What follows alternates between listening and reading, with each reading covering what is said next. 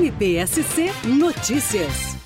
Foram inauguradas as novas instalações da Polícia Militar Ambiental em Canoinhas. Para a construção do novo prédio, os recursos provenientes de penas alternativas e acordos de não persecução penal estabelecidos na comarca de Canoinhas, destinados pelo Ministério Público de Santa Catarina, foram fundamentais, representando quase 35% de toda a obra.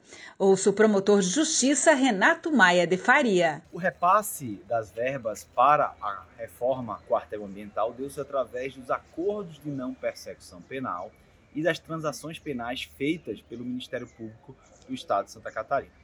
Acontece um delito ambiental, um delito de menor monta, e a lei permite que esse infrator faça um acordo com o Ministério Público e além de outras sanções penais, faça uma destinação de valores. Esses valores então foram canalizados para a reforma do quartel é, ambiental e fiscalizados através de um procedimento próprio.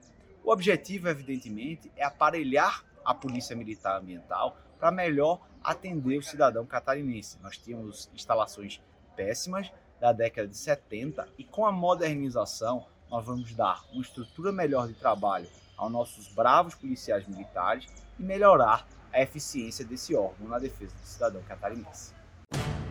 MPSC Notícias, com informações do Ministério Público de Santa Catarina.